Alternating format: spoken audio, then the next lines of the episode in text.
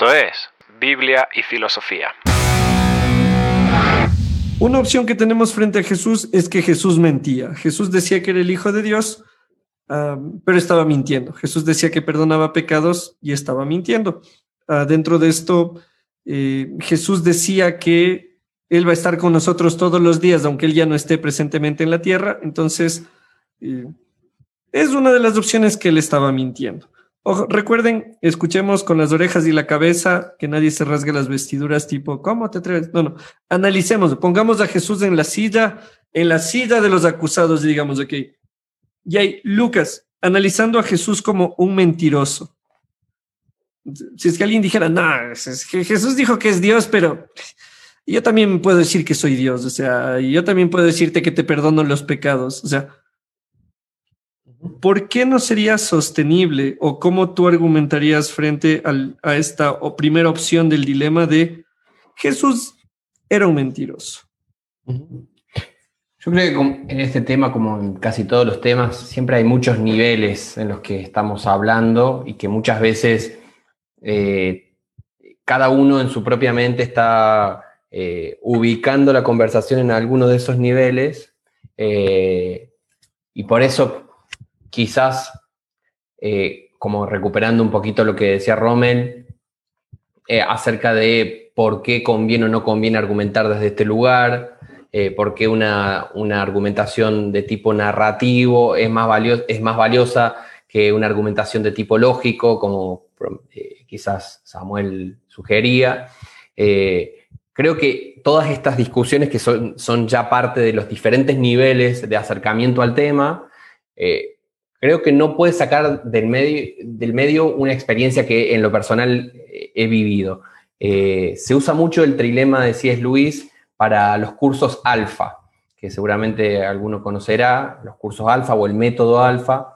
Eh, se llega un momento en el cual se habla de Jesús y se menciona el trilema parafraseado, y se llega a un punto en el cual yo personalmente he visto como personas que estaban ante la situación de la fe y al llegar a eso de pronto su mente se abrió, su interés se disparó y yo eso es algo que, de nuevo, no lo puedo negar.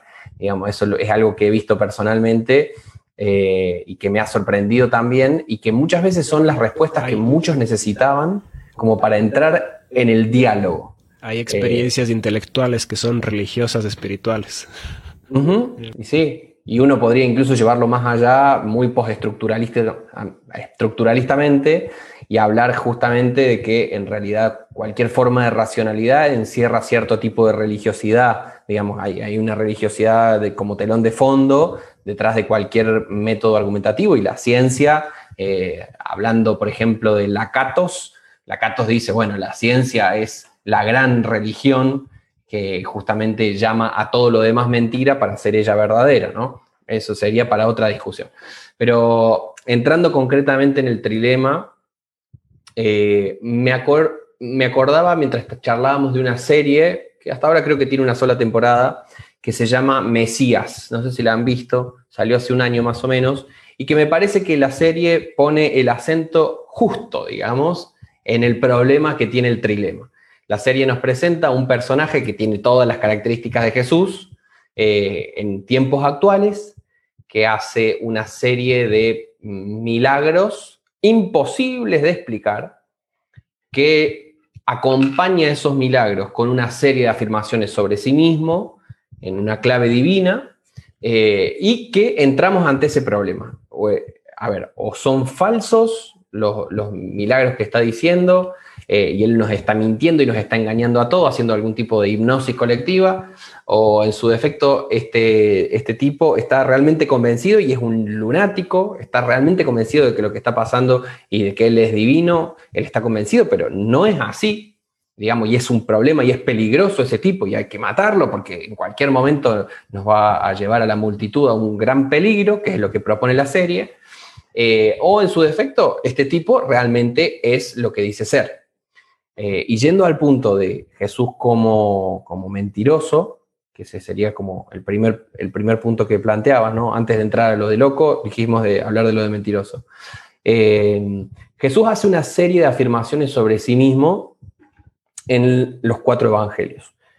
eh, ahí entraríamos, digamos, si, lo vamos a llevar hasta las últimas consecuencias al razonamiento, tendríamos que meternos exactamente en los métodos de validación eh, histórica de los evangelios. ¿Por qué se cree que lo que cuentan los evangelios eh, no es lo mismo que un cómic de Superman, digamos?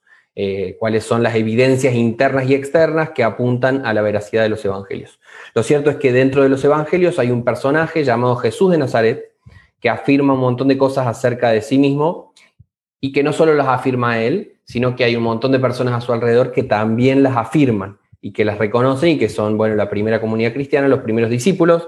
En ese sentido, para los que estén interesados en hablar, porque algunos hacen como, dicen, bueno, no, en realidad el cristianismo es un invento del emperador Constantino.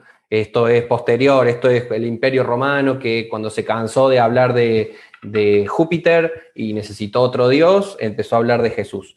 Eh, eso históricamente es imposible de sostener y hay un libro muy, muy interesante que se llama Destructor de los Dioses, de Larry Hurtado, que habla justamente acerca de la adoración y el reconocimiento de la divinidad de Jesús en los primeros siglos del cristianismo antes de Constantino.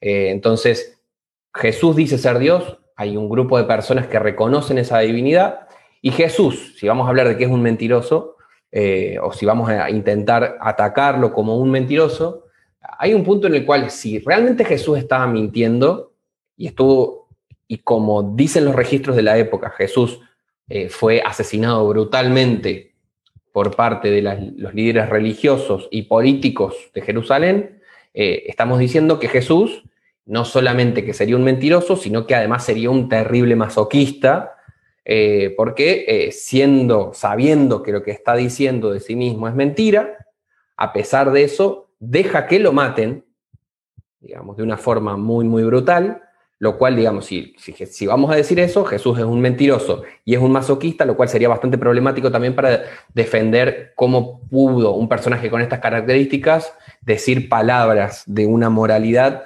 superlativa como las del Sermón del Monte, por ejemplo. Eh, hay una contradicción de términos, digamos, si vamos a decir que es un mentiroso eh, y que al mismo tiempo es uno de los grandes maestros éticos de la historia de la humanidad. Es un mentiroso, es un sádico, es un masoquista lo cual no nos termina de quitar el problema de que si Jesús hubiera sido un mentiroso acerca de que Él era Dios y que por lo tanto tenía poder sobre la muerte y de que iba a resucitar, si efectivamente eso no hubiera pasado, los líderes religiosos y los líderes políticos de Jerusalén hubieran podido mostrar el cuerpo de Jesús, con lo cual eh, el, el mito de que Jesús hubiera sido Dios hubiera quedado fácilmente desbandado el hecho, el, hecho más problemático, como, como, se ha reconocido muchas veces acerca de la figura de Jesús, es la tumba vacía. Eh, es un hecho muy problemático históricamente. Digamos. Uno puede decir, eh, no hay argumentos para creer que los evangelios sean verdaderos. Ok. No obstante, hay una figura histórica reconocida por autores externos a los evangelios, que se dice que fue, como dice Josefo en la antigüedad de los judíos, fue eh, martirizado por Poncio Pilato, eh, un, líder eh, muy sangriento de la zona de Judea. Ahora, si ese Jesús de Nazaret fue martirizado por Poncio Pilato y sus discípulos a continuación empezaron a decir que él había resucitado, Poncio Pilato tenía a su mano el cuerpo de Cristo, por lo cual podía tirar abajo cualquier pretensión de la nueva secta eh, cristiana que estaba surgiendo. Entonces, creo que esas son algunas de las problemáticas que surgen si decimos, bueno, Jesús es un mentiroso, él dijo que era Dios, pero no lo era. Si vamos a decir eso, no solamente sería un mentiroso, sino que además sería un, un masoquista que voluntariamente decide morir por eso que él sabe que es mentira, engañando a todos los demás, lo cual no nos termina de quitar incluso así el problema de la resurrección.